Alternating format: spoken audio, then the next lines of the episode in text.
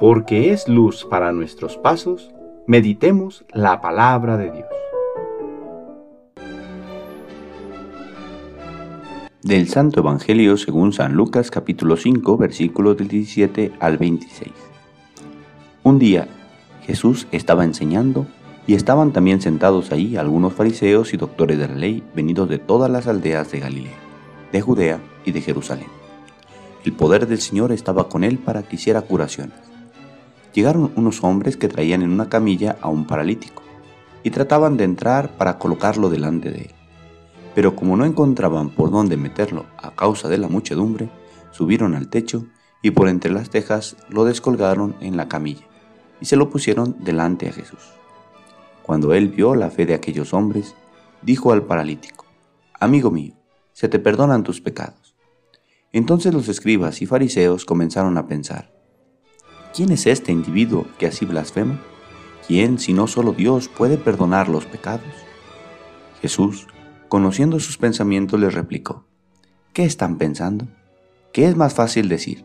¿Se te perdonan tus pecados o levántate y anda? Pues para que vean que el Hijo del Hombre tiene poder en la tierra para perdonar los pecados, dijo entonces al paralítico, yo te lo mando, levántate, toma tu camilla y vete a tu casa.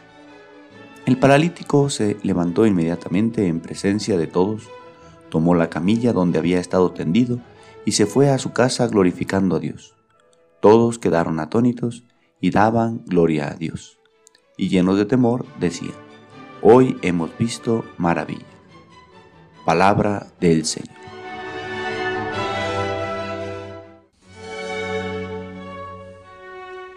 Lunes de la segunda semana de Adviento. Digan a los de corazón apocado, ánimo, no teman. La venida del Señor es para todos. Y tarea de los que conocemos su misericordia y bondad es acercar a los que aún no le reconocen para que obtengan la vida que Él nos ofrece. Eso hicieron los amigos del paralítico que nos presenta el Evangelio de hoy. Acercar a su amigo que tenía gran necesidad de estar ante Jesús, no importando los inconvenientes, sorteando cada una de las dificultades que se les presentaron en el camino hasta llegar a bajarlo por el techo. Cada uno de nosotros debemos ser impulsores de la esperanza que nos trae Cristo en los corazones que se encuentran apocados, animarlos a darles el empujón que les falte para ponerse frente a Cristo, principalmente irradiando el amor de Dios en nuestros actos de caridad hacia los demás. Precisamente eso fue lo que hizo el santo de hoy, y que hizo conocer su fama a San Nicolás de Bari. Nació en Patara, pequeña ciudad marítima de Licia, en la Turquía meridional, en el siglo III después de Cristo, y en el seno de una familia acomodada que lo educó en el cristianismo. Su vida, desde su primera juventud, estuvo fundamentada en la obediencia. Quedó huérfano muy joven y él usó toda la fortuna paterna para atender a los necesitados, enfermos y pobres. Fue elegido obispo de Mira y bajo el reinado del emperador Diocleciano fue exiliado y encarcelado.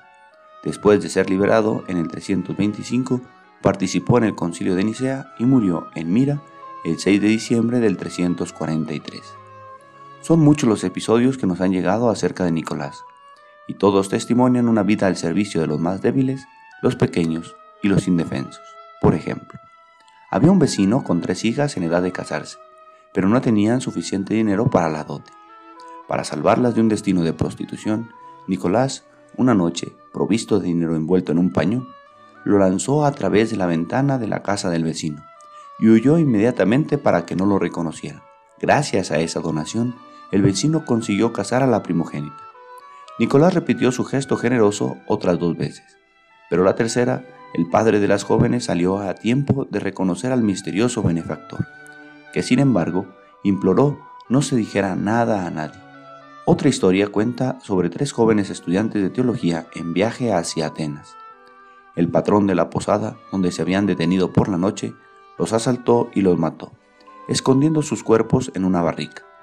El obispo Nicolás, también en camino hacia Atenas, se detuvo en la misma posada y tuvo en sueños la visión del delito cometido por el posadero.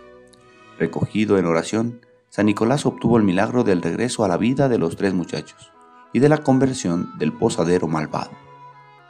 Este episodio, como el de la milagrosa liberación de Basilio, un muchacho raptado por los piratas y vendido como copero a un emir. La leyenda cuenta que reapareció misteriosamente en casa de sus padres y todavía tenía entre las manos la copa de oro del soberano extranjero. Contribuyeron a difundir su imagen de patrono de niños y jóvenes, lo que con el tiempo derivó en el origen de Santa Claus.